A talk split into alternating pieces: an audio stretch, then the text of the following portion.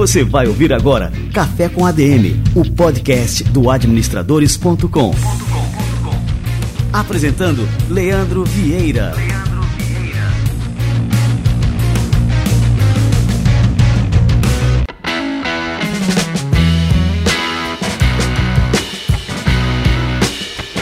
Galera, está no ar mais um Café com a DM, a sua dose de cafeína nos negócios. E a gente está começando aqui um episódio super especial em que a gente vai lembrar os melhores momentos e as entrevistas que a gente teve em 2023. Foi um ano bastante desafiador para a gente, em que a gente conseguiu mais uma vez cumprir com o nosso propósito, que é o de levar conhecimentos sobre negócios e administração para você, estimular insights e também transformar carreiras. Nós fechamos o ano com 373 entrevistas que foram veiculadas ao longo de sete anos. E isso pra gente é só o começo. Cada episódio é uma experiência nova, uma oportunidade de descobertas e aprendizados que você não vai encontrar nas faculdades. Isso não é uma crítica ao ensino superior, mas uma prova de que a administração é tão dinâmica que cada vez que nos deparamos com o mesmo fenômeno com um olhar diferente, nós aprendemos mais. E é isso que eu quero continuar trazendo aqui para vocês, mais oportunidades de enxergar as coisas de maneira diferente. Então vamos dar continuidade a essa jornada relembrando os melhores momentos de 2023.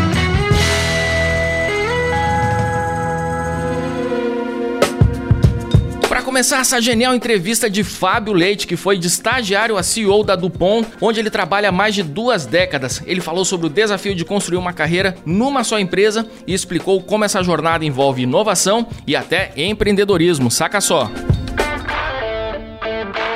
Fábio, me diz uma coisa, agora tem muita gente que não tem esse perfil, que permanece bastante tempo numa empresa, mas que por conta de permanecer bastante tempo numa empresa acaba se acomodando. Então, assim, eu queria que você contasse assim, como é que a gente não pode cair nessa armadilha, a armadilha do comodismo, né? Por exemplo, se a gente está, eu, vou falar a palavra estável, mas assim, não existe estabilidade, a gente sabe disso, mas existe uma aparente estabilidade, você está ali naquele seu emprego e aí você acaba se acomodando, ao invés de evoluir, você simplesmente se acomoda. Como é que a gente pode não cair nessa armadilha, Fábio? Eu vejo que essa acomodação, ela é, talvez ela seja fruto de uma herança de um mundo que mudava relativamente de uma forma muito devagar. Né? Hoje, eu acredito que o que demorava 10 anos para mudar, década de 70, 80, 90 talvez um pouco menos, mas hoje muda em dois, ou menos até. Então, assim, uma das dos conhecimentos, né, das capacidades que a gente procura nas pessoas, a gente chama aqui né, do ponto de business acumen, né, que é ter essa percepção da mudança de negócio. Porque primeiro, você está num ambiente que tem clientes. Onde você está com clientes, você tem que perceber para onde está indo o mercado que seu cliente atua, né? Mas pensando mais internamente agora como indivíduo e sua relação com a organização, perceber essa mudança dentro da organização é importante. Então eu citei, por exemplo, essa questão de ter menos qualidades, menos, no caso a gente chama de sites, né, para poder tomar conta e ter responsabilidade sobre aquelas pessoas, é comum perceber uma mudança e se preparar para ela, né? Hipoteticamente, se você não fizer nada, entendeu? As decisões vão ser tomadas por outras pessoas. Eu acho que assim, atuar de forma assertiva te permite ser parte, se não tomar decisão, mas influenciar num resultado. Agora, se você se coloca numa situação passiva, você vai estar à mercê da decisão de uma outra pessoa, que pode ser muitas vezes deixa lá e vai tocando a vida assim mesmo e vai ter uma carreira ótima e uma família maravilhosa se aposenta ali. E às vezes é o que acontece, não tem problema nenhum. Só que é um risco maior, na minha forma de ver, porque é um risco de uma não progressão profissional, é um risco que você coloca, né, à mercê da decisão de outras pessoas que com um potencial de influenciar o resultado da tomada de decisão muito limitado.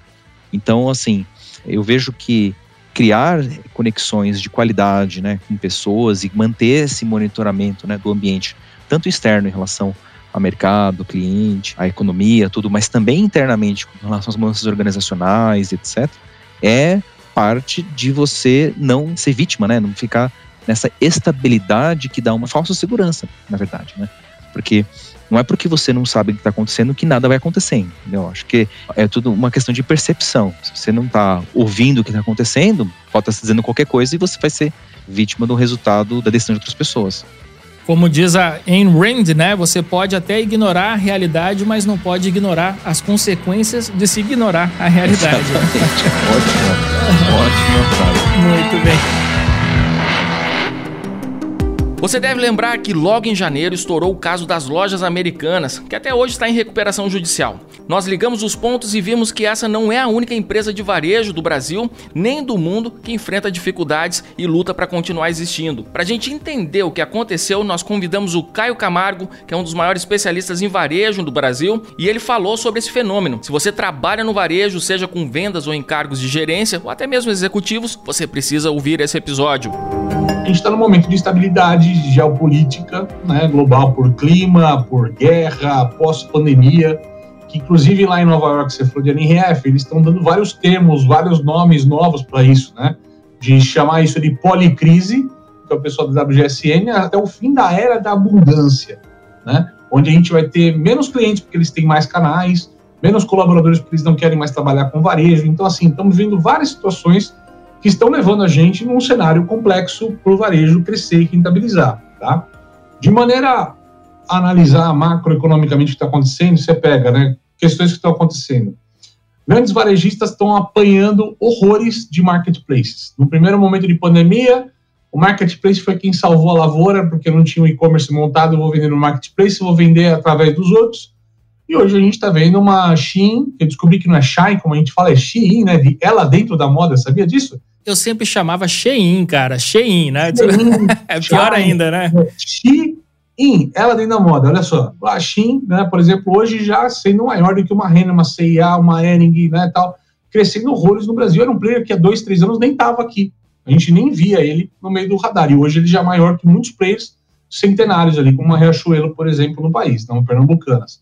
Então, existe uma preocupação sobre o marketplace, o papel deles, e aí você vê isso lá fora refletindo, por exemplo, uma Best Buy, uma Macy's, num descaso, datado. Best Buy que a gente ia lá, gôndolas repletas de eletroeletrônicos e tudo mais, rupturas enormes, produtos poucos, porque as pessoas estão preferindo comprar, às vezes, uma capinha de celular, um acessório, no marketplace, e até uma loja que não tem o produto, tem que pedir para chegar em casa de qualquer forma. Então, eles têm migrado essa história. Isso cria um caos. Aqui no varejo brasileiro não é diferente. Então, a gente está vivenciando este momento e com uma somatória terrível quando a gente fala de pessoas para vender no ponto de venda. Lá nos Estados Unidos está acontecendo isso e aqui eu já tenho o radar de que muitas empresas nessa época sazonal aqui de ter mais time na equipe para vender no Natal, na Black Friday e tal, não conseguiu fechar os quadros. Porque a galera mais nova, ou no caso lá do exterior, o pessoal imigrante e tal, está buscando trabalho híbrido. Não quer mais uma jornada de seis dias, de sete dias de trabalho. Está buscando um outro tipo de trabalho com mais qualidade de vida tal. Então isso está impactando muito forte o varejo americano. A gente viu aí o Alecrim lá, trocentas fachadas com cartazes de procura se quero contratar e como é o contrato. Alguns locais, a gente tem as fotos lá, oferecendo, rede de fast food oferecendo 17 dólares a hora, cara. Começando, start at 17. Então começa com 17 dólares a hora, para você ter uma ideia. Em Nova York, um bom salário de base, obviamente que eu estou falando, 12, 15, cara. O cara tá falando 17 e não consegue fechar o quadro. Nos Estados Unidos é 5, 6 dólares um cara de fast food. Então, é um mercado crônico. Aqui no Brasil está acontecendo muito parecido com isso. Então, a gente vive, de fato, um pouco desse inverno, desse fim da era de abundância, somado ao fato que o nosso cenário econômico tupiniquim não está legal. Né? A gente tem um cenário de reconstrução, eu não vou falar de bem para o mal, mas né, muda o governo, tem que construir ou reconstruir tudo de alguma forma. Então, é um cenário de incerteza de qual vai ser as decisões tomadas, para que fim elas vão levar, qual o caminho que nós vamos seguir de futuro. Então, tudo isso gera um cenário terrível para o varejo, de baixo consumo, de pessoas preocupadas com seus empregos e com sua grana e virando isso um consumo ainda na base da pirâmide de Maslow, na subsistência, né? deixando o supérfluo de lado. Então, isso cria alguns cenários que a gente está vendo ainda do que aconteceu nessas últimas notícias, mas essas últimas notícias de Americanas, Marisa, Alpargatas fechando com prejuízo também, certo? Cultura com falência, ainda são as primeiras ondas dos primeiros reflexos da pandemia, né, da Ômicron do ano passado. Então nós vamos ver muita gente nessa esteira que talvez não está tão apertada a ponto do RJ, mas não vai ter um cenário econômico para recuperar a venda, cara. Essa é a grande questão, que embora exista um X complexo de situação, de gestão ali e tal, e pode ter tomado decisões erradas e tudo mais, mas você tem um mercado que não está comprando, cara. Então, esse é o grande problema. Mesmo que a pessoa esteja lá, organizo a casa, tive a pandemia, mas organizei a casa, tem um modelo de gestão eficiente, daqui para frente é só vender que conseguiu seguir o negócio, não tem quem vai comprar. Então a gente tem um cenário complexo de venda que pode, na seara das possibilidades, de acordo com o que acontecer, de acordo com os caminhos, a gente ter o mercado de base começando a comprar novamente e isso se estabilizar. Mas eu diria, para fechar esse primeiro ciclo, né, cara, que de fato, quando a gente fala assim do varejo nesse momento, estamos atravessando um inverno, cara. Se o ano passado se falava tanto inverno das bitcoins, né, das criptomoedas, esse acho que 2023 é o inverno do varejo, sem dúvida, cara. Com certeza, cara.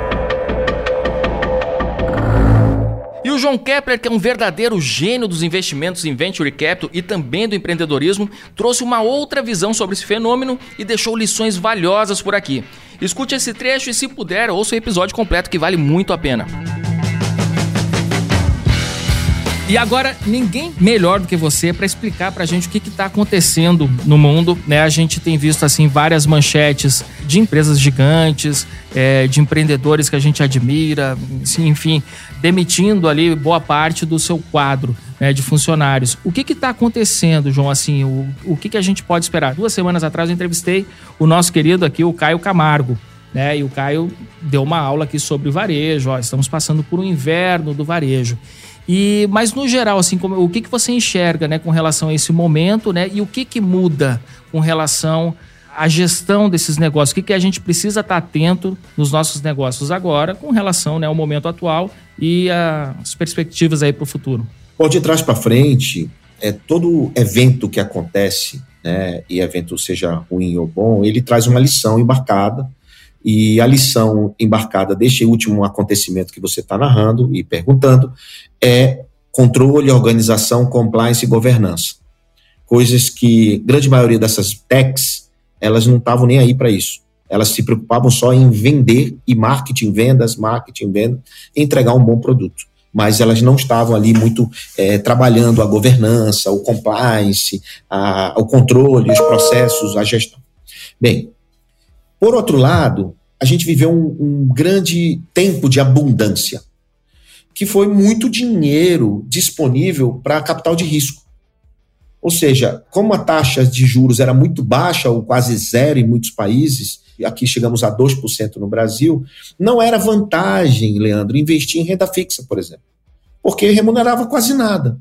Quanto que você investisse no venture capital, o retorno sobre o investimento podia ser muito, muito, muito, muito maior.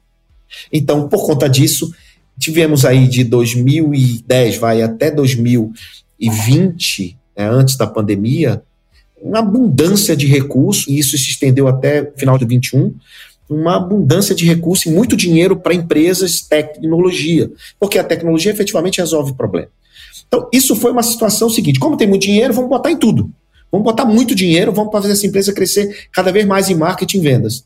Então, Muitas dessas empresas que hoje estão fazendo o chamado layoff, que são as demissões, são os cortes de custo, são olhar mais para processo, controle, é, fazer mais com menos, porque elas estavam fazendo mais com mais. Ou seja, crescia absurdamente o número de usuários, vendas, marketing, aparecia, comprava empresa e muito dinheiro de venture capital para isso, nessas grandes empresas de tecnologia. E aí o que aconteceu? Quando a torneira fechou, a inflação começou, o valor market cap da bolsa Nasdaq de tecnologia começaram a cair, ou seja, elas bateram um pico de valuation de market cap em final de 21 e a partir de 22 elas tem empresa que perdeu 70% do seu valor de mercado, empresa de tecnologia. Estou falando aqui de Microsoft, Apple, é, todas, né? E aí o que aconteceu? Freio de arrumação. Os VCs passaram a ter é, preocupação com o dinheiro do cliente, o OPM, Others People Money, né? Então, cara, peraí, eu tenho que entregar retorno, mas peraí, o cliente começou a ligar para o fundo e dizer, ô fundo, eu prefiro me dar meu dinheiro aqui, que eu prefiro botar no renda fixa, que está pagando 15% ao ano. Quando que você está me dando aí 10, 12% ao ano. Eu quero mais, tal, eu quero os ganhos de antigamente. Como não se teve mais rodada de investimento de grandes aportes, como o Vision Fund da SoftBank, por exemplo, é um exemplo claro disso, o Tiger Global, que é um fundo de hedge fund, virou fundo de venture capital, é, acabou esse dinheiro fácil, acabaram as rodadas, e essa rodada de investimento era para esse tipo de crescimento. Então, assim, olha, agora você tá, vai ter que andar com as próprias pernas, você vai ter que viver do teu caixa, vai ter que estar tá break-evado, Ou seja, ponto de equilíbrio, receita e despesa zero a zero. Não sabiam fazer isso. O que aconteceu? Reduz custo, demite gente, entrega prédio. Tudo que eles fizeram absurdamente errado, por conta do dinheiro fácil, eles tiveram que reaprender a fazer o que nós, no early stage, nas startups pequenas, já fazíamos desde sempre. Viver, fazer mais com menos, viver com e comer, fazer pouco, é, crescer organicamente, não tem dinheiro para marketing, para vendas, tudo ali. É melhor dinheiro o dinheiro do cliente, sabe? Então eles tiveram que reaprender a tocar o, o processo deles de startup. Então isso é uma baita lição para quem está nos ouvindo, da seguinte forma, cara. Cara, melhor dinheiro, o dinheiro do cliente. Cresça organicamente. Não queira botar o carro na frente dos bois. Quem vence não é o que chega mais rápido. Quem vence é o que chega constante. É o cara disciplinado, é o cara que vai organicamente crescendo. Então, isso nós já fazíamos nas nossas startups. Então, o que aconteceu é que nós não sentimos isso. A nossa startup não tiveram que demitir, a nossa startup não tiveram que fazer nada disso. Tivemos sim que ajudar, controlar, melhorar a governança delas, né? melhorar reporte, melhorar controle. Claro, ajudamos as startups nossas, mas demissão em massa, fechar as portas, isso não teve. Né? Não teve nada no nosso mercado de pequenos investimentos, estou falando de investimento de 500 mil, 400 mil, até um milhão de reais, nesses cheques pequenos que a gente faz para essas empresas. Então, é isso, cara. Existe um freio de arrumação que foi muito importante. Aí agora é o seguinte: com a, os juros altos, a renda fixa pagando bem, taxa de juros pré-fixada pagando bem, é claro que o investidor ele fica muito mais pensativo, comedido, analista, né? Ele analisa muito mais antes de investir, porque, cara, ele não vai colocar em qualquer coisa, ele vai ser muito mais seletivo na hora da decisão do investimento. Isso não quer dizer que acabou o dinheiro para startup, não, muito pelo contrário. Não acabou, não. Tem muito que a gente chama de dry powder, que é dinheiro parado, já captado, que não dá para devolver, que precisa ser alocado. Então, só que os fundos estão muito mais precavidos, entendeu, Leandro? Então, nós já fazíamos esse trabalho antes. E agora a gente está aí é, fazendo a mesma coisa que a gente fazia. Então, não teve mudança no nosso modelo de trabalho e modelo de negócio. Eu não sei se expliquei. Mas aí fica uma lição para os empreendedores que estão criando as suas startups agora, que aquele sonho de virar unicórnio, porque muita gente colocava um negócio é, com essa visão. Pô, a minha empresa vai valer um bilhão daqui a tanto tempo, né, em curto prazo, e isso é algo que o empreendedor ele não deve perseguir. Né?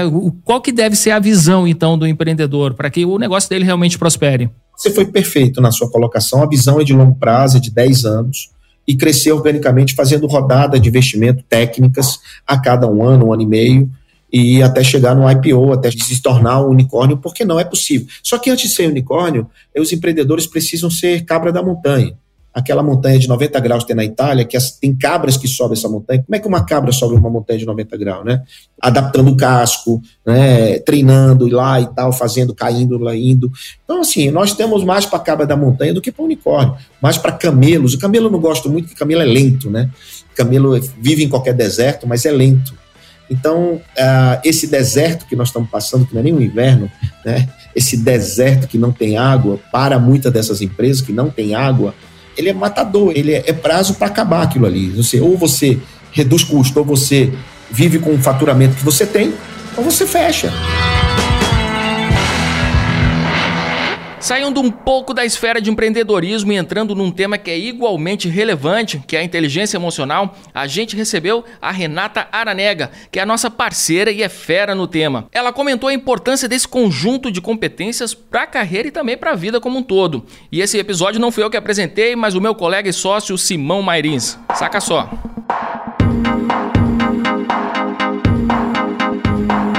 E eu queria que você falasse um pouco sobre quais são as modalidades de atividade, de treinamento que existem, o que é que as empresas podem fazer para trabalhar a inteligência emocional com as suas equipes. As possibilidades, Simão, são inúmeras. Eu posso te dizer o que eu tenho feito aí ao longo desses anos seja rodas de conversa, para a gente falar efetivamente o que, que é inteligência emocional, qual a importância da inteligência emocional no nosso dia a dia. E, inclusive, tem dados que demonstram que a inteligência emocional corresponde a cerca de 60% do desempenho de um profissional em toda e qualquer função.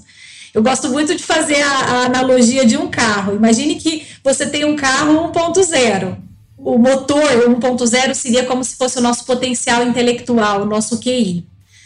Mas 1.0 ele pode ficar dentro da garagem ou ele pode rodar. Se você pega esse carro 1.0 e você roda ele, Brasil inteiro, Brasil afora, esse carro está produzindo bastante, legal. O que, que, faz esse carro sair da garagem? É inteligência emocional, de um modo geral, tá? Eu estou falando de uma forma muito simplista.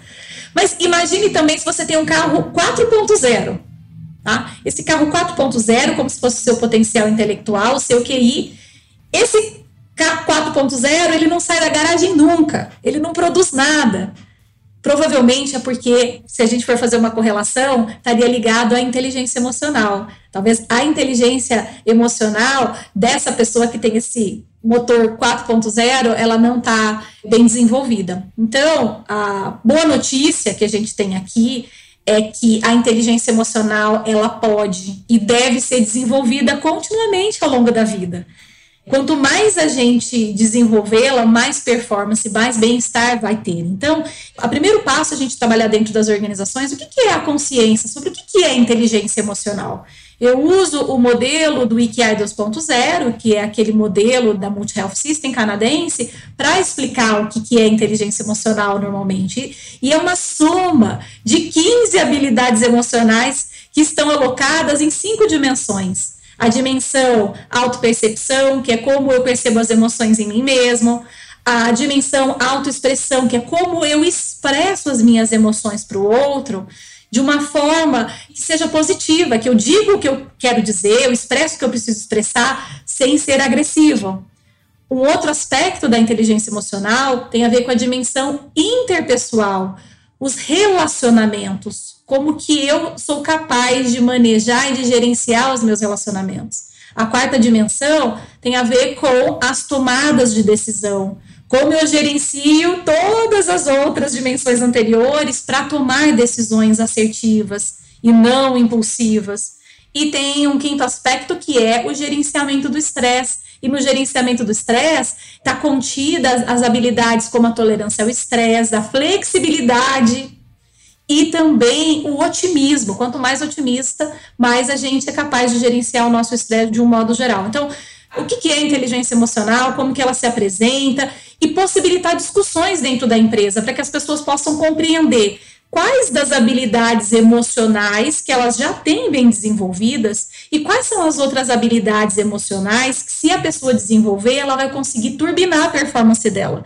E não só a performance, mas o bem-estar. Quando eu falo desse modelo de 15 habilidades, e eu não vou entrar em cada uma dessas habilidades, seria cansativo, seria redundante, mas quando eu olho para essas habilidades e penso em desenvolvê-las, o grande objetivo é ter não só produtividade, mas ter bem-estar também, ter uma sensação de felicidade.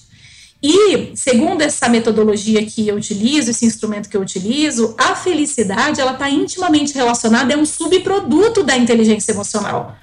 E está intimamente relacionada ao quanto que a pessoa percebe que ela tem com quem contar e em quem confiar, tem a ver com os relacionamentos também com a autorrealização, o quanto que a pessoa se sente engajada num propósito, o quanto que ela sente vontade de se desenvolver continuamente na vida, na carreira, o quanto que aquilo em que ela está fazendo hoje gera valor para ela, tem significado. Tem um outro aspecto que é o otimismo, que eu já falei sobre ele. Quando a gente encara a vida de uma forma mais otimista, fica mais fácil também de a gente ser feliz. E um quarto aspecto que é a autoestima o quanto que a pessoa se valida, ela é capaz de reconhecer seus pontos fortes, reconhecer seus pontos fracos. E nesse ponto, Simão, eu queria fazer um adendo. É impressionante o número de pessoas que dizem para mim o seguinte, Renata, eu não conto para ninguém isso, mas sabe o que, que é a verdade? Eu muitas vezes me sinto uma fraude a gente fala hoje muito da síndrome da impostora para as mulheres, e isso é um capítulo à parte, não vou falar sobre isso, porque tem muito a ver também com o machismo estrutural, mas eu diria sobre o síndrome do impostor que existe em cada um de nós, seja homem, mulher ou qualquer outra pessoa. Essa sensação de não ser bom bastante, esse medo de não ser aceito, de ser ignorado, de ser humilhado. Então, a autoestima é um aspecto essencial para a gente trabalhar dentro das organizações uma autoestima realista. Não é aquela autoestima em que a gente fica o tempo todo dando parabéns para a pessoa, muito pelo contrário, a gente reconhece quando tem que reconhecer e a gente traz o feedback também, um feedback assertivo, mas acolhedor ao mesmo tempo, para que a pessoa enxergue aonde ela precisa melhorar, o que ela precisa fazer diferente, melhor. Então, trabalhar a inteligência emocional, trabalhar os aspectos da felicidade, que vão ajudar a contribuir com uma felicidade corporativa, trabalhar programas também dentro da organização para que as pessoas compartilhem práticas de gerenciamento do estresse. Nunca se falou tanto sobre burnout. No começo do ano passado, né, burnout tem um CID, né, tem um código como doença ocupacional. Então nunca se falou tanto sobre burnout. Então nós precisamos criar espaços, rodas de conversas para falar e trocar boas práticas de como gerenciar melhor o nosso estresse no dia a dia, como que a gente cria um espaço de segurança para que as pessoas também possam compartilhar as suas dores, as suas necessidades, criar espaços para que as pessoas aprendam a importância de respirar, de fazer a meditação, a importância de fazer terapia, por que não? Isso ainda é muito estigmatizado, as pessoas ainda têm vergonha, acham que terapia é coisa para quem está com problemas mentais, e eu diria que terapia ou análise é algo que deveria ser incorporado no dia a dia das pessoas, assim como atividade física e uma alimentação saudável. Tá tudo interligado, né? E que juntos contribuem para o gerenciamento do estresse. Cuidar da mente, cuidar das emoções, cuidar do corpo.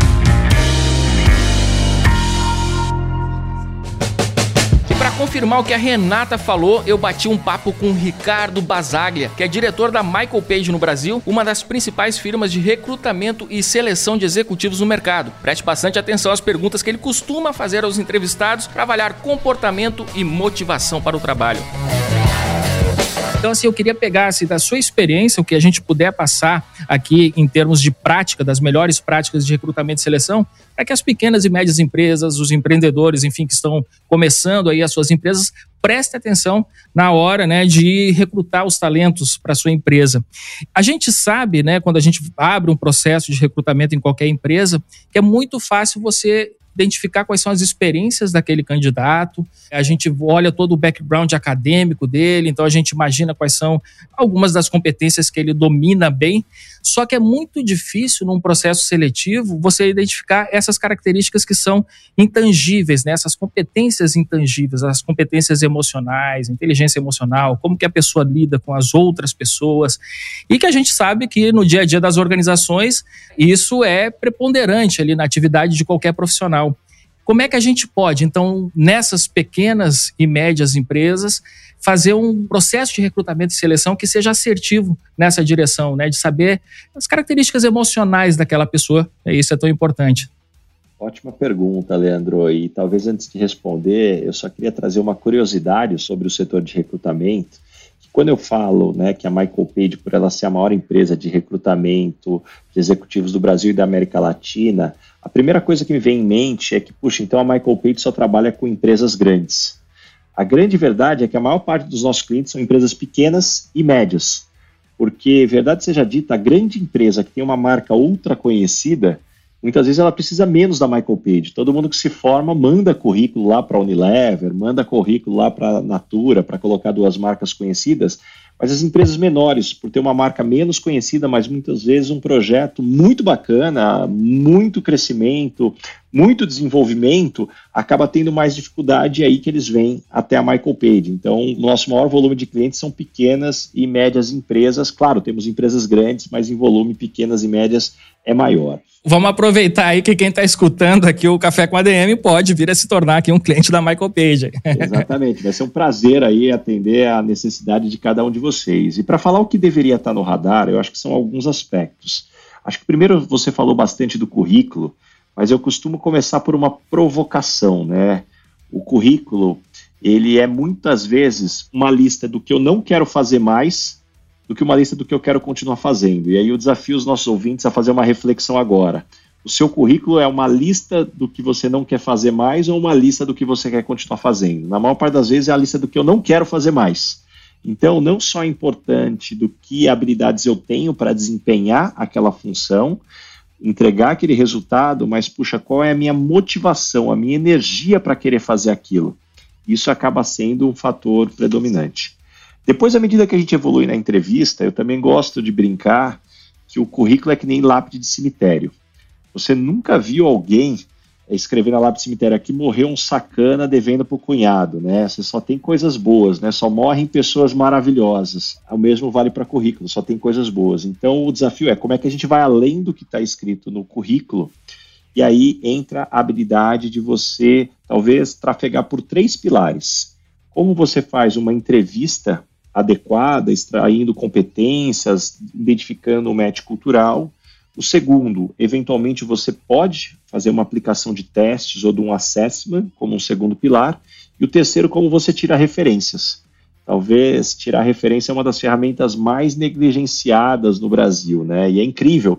A gente jamais contrataria alguém para cuidar do nosso filho, por exemplo, sem tirar referências mas nas empresas eu ainda vejo muita gente sendo contratada sem tirar referências da forma eficiente.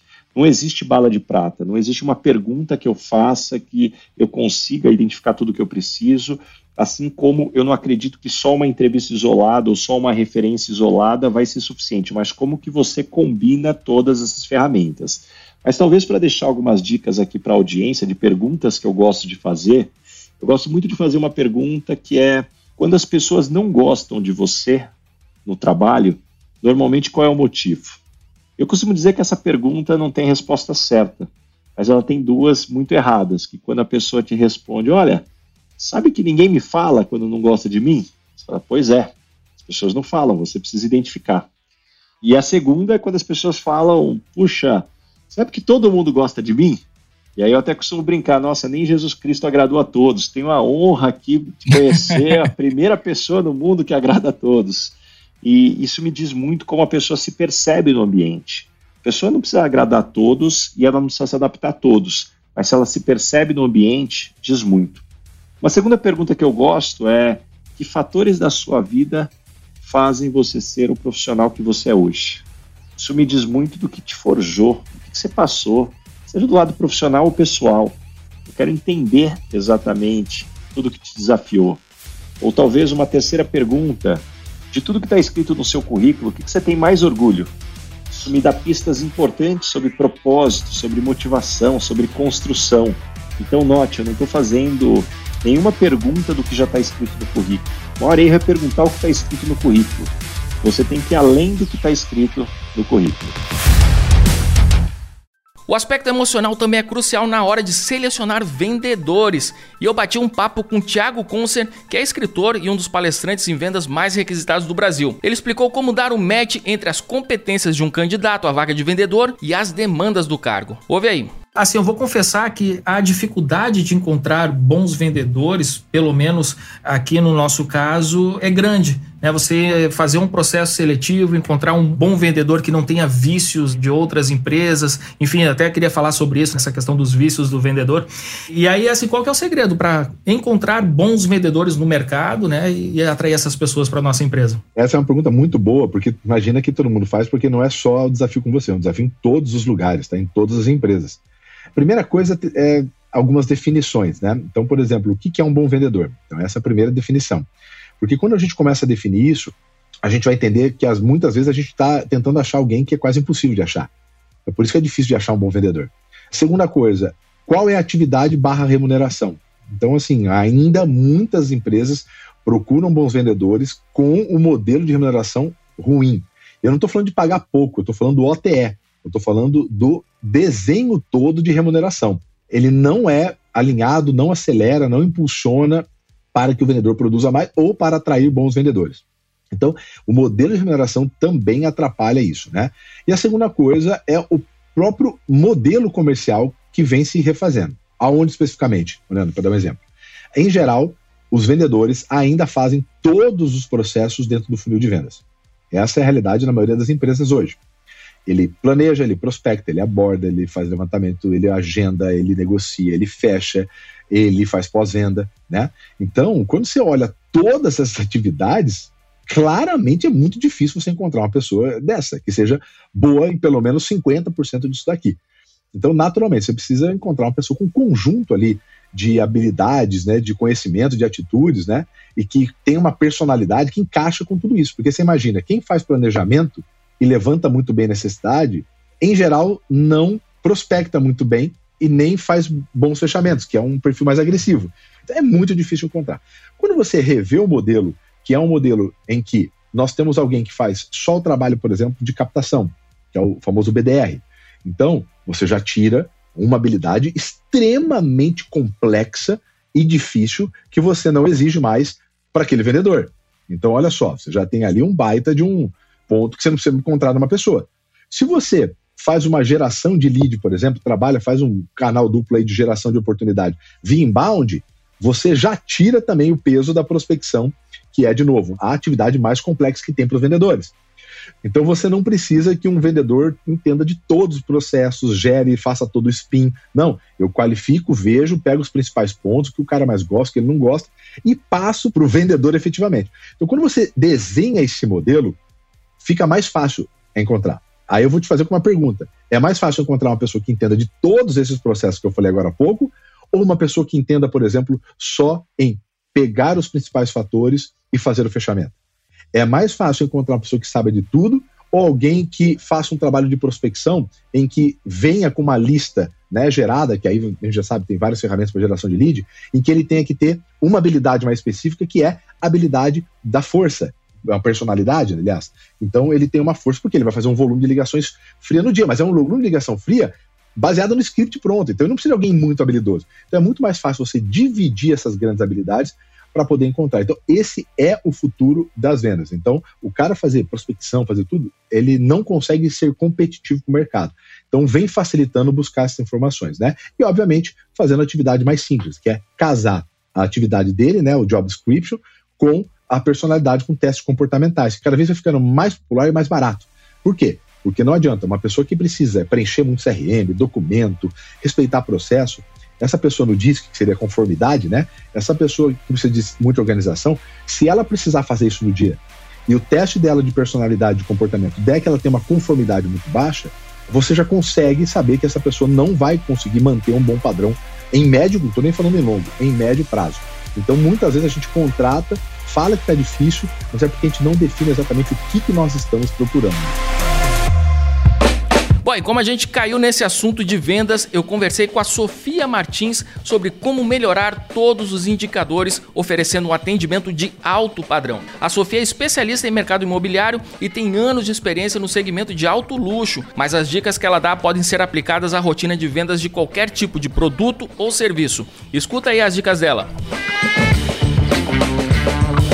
Sofia, você defende é, muito que não importa assim qual que é a área de atuação do vendedor, ele pode ser B2B, ele pode ser B2C, mas sempre é possível ampliar o faturamento, sempre é possível vender mais com atendimento de alto padrão. E lógico, né, que assim a pessoa tem que ler o seu livro para se aprofundar nesse assunto, mas eu queria que você contasse aqui pra gente, né, o que que é um atendimento de alto padrão segundo os seus critérios, né, e como é que ele pode ser implementado por todo e qualquer vendedor. Para mim, o atendimento de alto padrão é você fazer o seu cliente se sentir especial. E aí isso é um universo muito, muito complexo, porque cada ser humano é único e as pessoas elas querem atender todo mundo como se fosse uma forma de gelo, sendo que a forma como o Leandro quer ser atendido é de uma forma, a forma como a Sofia quer ser atendida é de outra.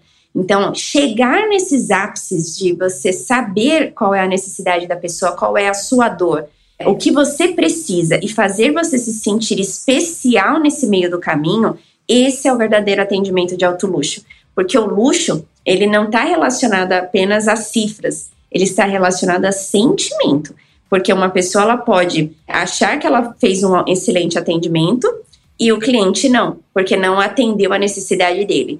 Então, é um cliente que ele quer uma agilidade, que ele é prático, você precisa ser prático. É um cliente que ele precisa do detalhe, do detalhe, do detalhe, você precisa dar o detalhe, do detalhe, do detalhe. Às vezes você precisa entender qual é a dor do cliente, que nem ele sabe qual é a dor dele real. Então, você precisa fazer um estudo profundo. Então, ser uma pessoa que tem uma boa escutativa, porque o vendedor ele fala demais e acaba enchendo muito o saco. E a pessoa que ela está enchendo o saco, não necessariamente ela sabe que está enchendo o saco. Então, eu estou falando assim de uma forma clara, porque o vendedor, ele é essa pessoa, tem uma linha tênue entre o céu e o inferno ali. Um pouquinho você escorrega, você se torna inconveniente de querer ajudar demais. Então você precisa fazer uma leitura de cliente, de cenário muito importante. Quando eu falo assim, quando foi que você teve um bom atendimento? Você vai parar e pensar, porque não é tão óbvio, não é uma coisa que acontece sempre. Agora, se eu te falar assim, quando foi que você teve um, um, atendimento ruim? De repente, hoje mesmo, quando você foi na padaria pedir um café, que você ficou lá esperando, a pessoa não te viu, etc., você estava com pressa. Você sempre vai ter mais experiências ruins de um atendimento do que os bons, porque os bons eles marcam. E como é difícil marcar. Então, dentro do mercado B2C ou B2B, independe o que, que você tem feito para marcar o seu cliente como você tem marcado. E cada pessoa é única. Então, você está fazendo um atendimento generalizado a todos, né? Eu falo isso no meu livro porque a primeira coisa quando eu entrei nesse mercado que me falaram, eu lembro até hoje, foi assim: "Ah, Sofia, é simples. É só você atender como você quer ser atendida". E eu ouvi aquilo e eu pensei, eu nunca poderia ter ouvido tanta baboseira numa frase só. Porque quem é a Sofia? Eu sou uma pessoa prática, sou uma pessoa que praticamente eu não quero nem ir no shopping, eu não quero nem se eu puder pesquisar e, e otimizar meu tempo, eu vou fazer. Se eu atender assim uma pessoa que ela precisa do detalhe, essa pessoa do detalhe vai achar que eu atendi ela pessimamente. Então eu falei, como que eu posso atender alguém como eu quero ser atendida? Então eu me questionei muito com relação a isso e por isso eu desenvolvi todo esse método de venda, porque não é assim. Né? Se você está indo, ah, não, atenda como você gostaria de ser atendido. Isso daí é um pé na cova. Cuidado, pare agora. Porque você precisa ouvir o cliente, você precisa fazer as perguntas certas para ele, para aí sim você desenvolver um atendimento personalizado para esse seu cliente. Esse é o atendimento de alto luxo. Então, pode ter vários 10, 12 na contas ou não. O atendimento de luxo, você precisa ter a escutativa, fazer as perguntas certas para resolver o problema do seu cliente.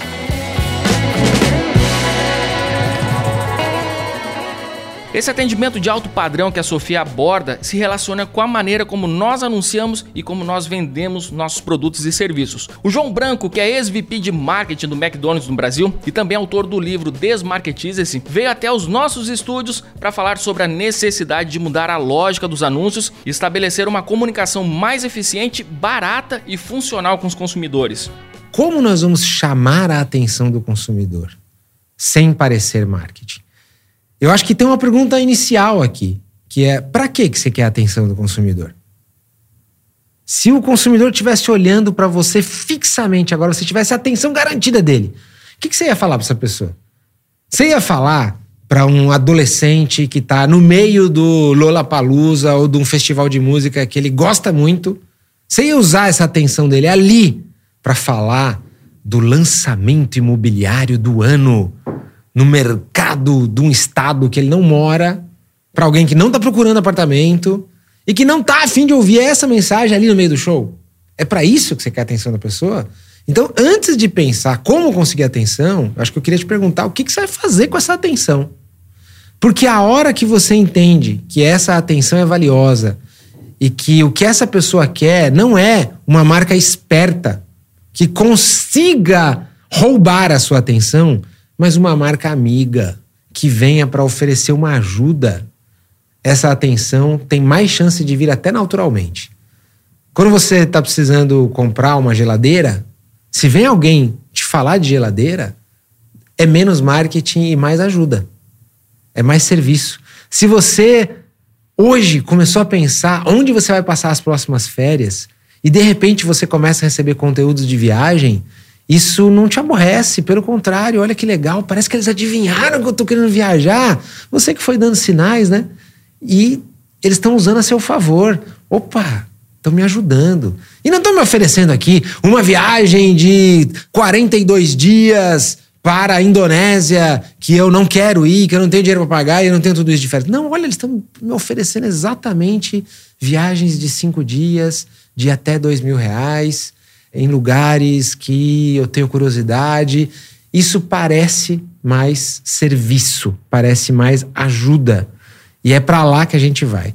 Então se preocupe menos em como você rouba a atenção do seu cliente e se preocupe mais em como você vai ajudar o seu cliente. Ô, João, desde que você fez essa divisão entre velho e novo marketing, fiquei aqui matutando uma coisa para te perguntar. Quando a gente fala em velho marketing e novo marketing, eu tenho às vezes uma sensação de que houve uma acomodação e uma burocratização do processo de marketing, principalmente nas grandes empresas, inclusive. E aí, quando a gente fala de velho e de novo, às vezes a gente tenta associar ao digital, as coisas novas que têm sido feitas, o branded content, coisas que não existiam. Mas aí eu lembro do Washington Oliveto, que era o cara que lá atrás ele falava já que a publicidade ela precisa entreter, ela precisa emocionar. E é o que o novo marketing ele faz. Então, você tem um pouco a sensação de que, principalmente nas grandes organizações, pela facilidade que os processos antigos eles traziam, então você fazia algo mais simples, sem, sem demandar grande esforço e aquilo funcionava. Se acomodou, então é, talvez tenha sido mais um processo de acomodação no velho que dava certo e até parar de inovar. Você acha que essa morte do velho marketing tem a ver com isso? Essa, eles pararam de inovar? Eu acho que o que está provocando essa mudança são os resultados. Então não é que fazer do jeito que foi feito até agora foi um erro. Não, porque dava resultado. Se você colocasse em todo o tronco de árvore de uma cidade, cobro para lavar a sua roupa na minha casa, e enchesse de cliente lá, e o pessoal estava tudo bem com essa poluição visual, com essa mensagem simples, com essa coisa que nem todo mundo queria, mas que estava lá e funcionava, quer dizer que funcionou. Só que chega agora uma nova geração de clientes no mercado que começa a não gostar mais disso, que começa a preferir quando uma marca é mais humana, é mais autêntica, mostra mais preocupação comigo. Pô, será que essa marca não está percebendo que ela está atrapalhando nossa vida aqui? Ela está deixando as árvores da cidade mais feia? Será que ela não está percebendo que ela está gastando um monte de papel para produzir esse monte de anúncio aqui? Será que ela não está percebendo que ela está falando aqui com 100% da população e só 3% da população está querendo lavar roupa fora de casa? Puxa, se eu pudesse, eu pagava para não ter essa propaganda aqui no tronco da árvore. Chega uma geração assim. E aí aquela marca é confrontada por outra marca que chega através de uma nova estratégia, que pode ser através do digital, pode não ser, mas de uma pessoa que percebe, olha, eu sei que você acabou de chegar em casa aqui do jogo de futebol, está com a roupa suja, que amanhã tem jogo de novo, deixa que eu lavo para você. Como é que essa pessoa sabe? Como ela percebeu? Ela tá falando só na hora certa, é comigo. Mudou. E aí ela começa a preferir marcas que fazem isso. Então, para mim, o que está provocando o novo marketing é o resultado. E o resultado está mudando porque tem novas pessoas com novos comportamentos mais ligadas em outra coisa. O novo marketing não é o marketing digital, porque a gente pode usar o digital como meio para as duas coisas. Veja, a gente fala, ah, não, o digital vai resolver tudo. O digital multiplicou o número de pontos de contato. Agora eu vejo mais telas, agora eu vejo mais marcas ao longo do dia. As pesquisas mostram que a gente vê mais de 5 mil propagandas ao longo do dia e a gente lembra de quase nenhuma delas. E aí, você está usando o marketing digital para quê? Já sei. Mandar push no meu aplicativo é de graça. Então eu vou mandar 50 push por dia. mandar e-mail é muito mais barato do que produzir todo um vídeo. Eu vou começar a mandar 200 e-mails por dia pro meu cliente.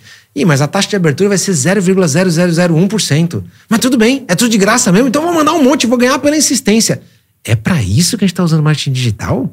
Pelo amor de Deus. Isso aí ficou ainda pior. Agora, se você usa o digital para saber quem tem cachorro em casa, com autorização dessa pessoa, fala só com ela sobre uma novidade de uma comida para cachorro que é diferente que ela está procurando, opa, aí você usou o digital da forma certa. Então usa o digital para saber mais para quem você vai falar o que você tem que falar, como falar o que você tem para falar e falar só para quem precisa ouvir aquilo da forma certa, como um serviço e não como alguém tá empurrando um carro usado por três vezes o valor que ele vale. Alguns meses depois eu tive a oportunidade de bater um papo com o maior nome da publicidade brasileira, o Washington Oliveto, em sua terceira passagem pelo Café com ADM. E ele falou um pouco sobre como a propaganda pode comunicar valor sem ser invasiva, com base nas suas próprias experiências. O Washington, a gente recebeu aqui presencialmente aqui no nosso estúdio há algumas semanas atrás o João Branco que foi CMO do McDonald's e recentemente ele lançou um livro que ele traz justamente a mensagem desmarketize-se que ele diz que o caminho das marcas para elas se tornarem memoráveis é fazer um marketing que não parece marketing. Você concorda com essa afirmação do João Branco? Isso sempre foi assim, não é uma novidade. Desde que existe a comunicação, a mais sedutora comunicação é aquela que não parece uma comunicação com interesses comerciais. Isso, de novo, não tem nada, é o que deve ser feito. E Washington, como é que a gente encaixa o que se convencionou chamar de, de CTA, o Call to Action? Como é que a gente consegue, dentro de uma campanha que pretende se tornar memorável, é, encaixar uma, uma chamada para ação? Compre alguma coisa, ou isso não deve ser, não deve estar na nossa comunicação? Não, isso é caso a caso. Você tem momentos da comunicação onde é oportuno ser feito isso, e tem momentos da comunicação onde isso tem que ser feito de uma maneira que não seja explícita. Eu tive o privilégio, por exemplo, de fazer durante 35 anos o Garoto Bombril, dando essa mensagem sem explicitar essa mensagem. E assim também outro caso memorável aqui da publicidade brasileira, né? É, o Garoto Bombril entrou para o Guinness Book of Record.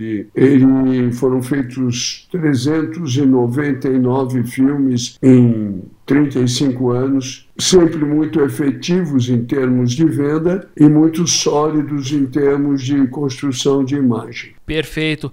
É, Washington, você falou que a, que a propaganda deve seduzir o cliente, né? E eu lembro que no seu livro você fala que você seduzia não só o cliente, mas também o diretor de marketing, o presidente da empresa. É, como é que era esse processo, né? Como é que você desenvolveu essa habilidade interpessoal? Não, basicamente o negócio da boa comunicação, ele é totalmente baseado em confiança. Ele só acontece se agências, anunciantes e veículos tiverem uma relação boa, afetiva, simpática, amiga. Obviamente, ninguém é obrigado a confiar em quem não conhece. Cabe a todos nós conquistar a confiança do outro. E isso não é difícil se você usa sinceridade, verdade, talento, componentes que são fundamentais na vida e são fundamentais no, no trabalho. A verdade é a seguinte: a, a comunicação, a publicidade, ela é feita, pensada, criada, aprovada e veiculada por pessoas. Quanto melhores forem essas pessoas, melhor será a publicidade. Fantástico. Por fim, esse corte eu quis deixar fora da ordem cronológica para que a gente pudesse terminar esse programa especial com uma reflexão que envolve paternidade e gerações futuras. Eu e o Simão passamos quase duas horas batendo um papo super divertido com Piangers, um verdadeiro guru da paternidade. O, o Piangers, é, e aí essa pergunta que eu ia fazer lá, falei lá atrás sobre essa mudança no conceito de paternidade. Eu tenho a impressão de que isso é, causa um impacto que vai muito além do papel só do pai. A tua filha, ela não vai tolerar lá na frente se relacionar com alguém que se comporte de uma forma uhum que para ela foge daqueles valores. A minha filha me diz isso. É? é ela fala isso assim. Aí tem que coisas para ela que são muito naturais. Acho que para sua, para os filhos de Leandro são naturais porque são a experiência que eles têm que nossos pais ou a gente mesmo não teve. É, isso impacta a mãe também, porque a partir do momento que o pai é outro, a mãe é outra também, né? É, e aí, o que é que a gente pode esperar dessa geração? Que vai ter outro pai e outra mãe? Acho que a gente já está vendo. A gente, a gente já vê uma transformação no mercado de trabalho. Não sei se vocês percebem isso nas empresas. Alguns administradores dizem que ah, essa geração é muito frágil. Cara, essa geração não é muito frágil. Essa geração só está dizendo assim: calma aí, no meu contrato diz trabalhar até às seis. Você está me pedindo para ficar até meia-noite? Ah, não, porque aqui é assim na nossa agência. Hum, como assim? Essa já é uma geração que diz assim: ah, não quero. A minha filha foi numa empresa e o cara da empresa disse assim. É, não, tava mostrando para os alunos, né? Minha filha está na faculdade, estava mostrando a empresa para os alunos e disse: Não, porque aqui na nossa empresa é, a gente definiu agora a política de zero assédio contra as mulheres. A minha filha olhou e disse assim: Como assim? Ela, ela sentiu medo? Porque ela disse assim: imagina uma pessoa preta chega numa empresa e a primeira coisa que a pessoa diz é: agora, agora a gente instituiu uma política de zero agressão a pessoas pretas. Cara, como que o cara acha normal falar uma coisa dessa? É um absurdo só você pensar nisso, sabe? Então, assim, para essa geração, essa geração já tá dizendo assim, galera, vocês estão vocês. E é fato. A gente tá doente. Nós, os adultos do mercado de trabalho, é a geração mais ansiosa, mais deprimida e com maior número de burnout. Burnout é a maior causa. De, o depressão é a maior causa de afastamento do trabalho no mundo e, e o burnout é uma doença é, catalogada pela OMS. Então, assim, a gente já, já se quebrou a nossa biologia. E eles estão dizendo assim: não, a gente não quer participar desse, dessa, desse processo tão é, destrutivo. Então a gente já está vendo, eu acho que, uma, um, uma consequência de, um, de uma educação respeitosa, né? E, cara, sinceramente, acho que a gente tem que é, ouvir os mais novos e ouvir os mais velhos. Não me interesso por uma por um empoderamento que seja só feminino, não me interesso por um empoderamento que seja só infantil, um empoderamento que seja só dos idosos, eu me interesso por um empoderamento relacional. Para mim, a vida acontece entre a gente. Eu, eu tenho aqui uma, uma, uma, uma, construção biológica, você tem aí outra construção biológica, mas a vida ela está aqui, nesse meio do caminho aqui. E isso daqui que é uma coisa que a gente tem que resolver. Então é aqui esse empoderamento relacional de entender como que o diferente vai conviver e como que a gente pode é, construir uma sociedade que seja de fato mais saudável para todo mundo, acho que é o nosso grande desafio para o futuro. Então, é, acho que o, o, o, quando com o tempo eu fui no meu trabalho, né, que falo muito sobre paternidade, com o tempo eu fui vendo que tem um impacto muito grande um, um bom pai. Eu, eu, fui vendo assim, cara, um bom pai ele impacta uh, o gap salarial feminino, porque se o, se o cara tá lá cuidando do filho, a mulher pode aceitar promoção, pode aceitar viajar a trabalho, ela pode estar tá mais perto da, da produtividade profissional dela. É, impacta muito o fortalecimento do casamento. Casamento a gente sabe que é uma coisa importante para uma criança, sabe? O pai e uma mãe estarem juntos é importante para uma criança.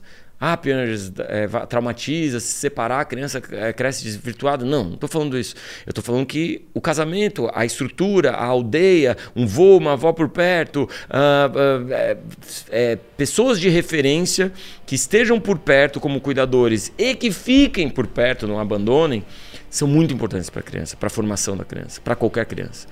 Então, isso fortalece o casamento, isso fortalece a, a mulher, isso fortalece a criança, isso fortalece o próprio pai, fortalece o próprio homem, que descobre então seu melhor sua melhor emoção, né? sua melhor capacidade, a sua melhor é, possibilidade profissional, a sua melhor é, capacidade relacional. Né? Então, eu acho muito transformador. Eu fui, claro que é o meu assunto e claro que eu estou puxando né, para minha para o meu lado, mas é, quanto mais eu vivo e quanto mais eu converso, mais eu vejo o quanto isso é transformador. Tanto que fui para Brasília agora, né, dois meses, para aumentar a licença paternidade.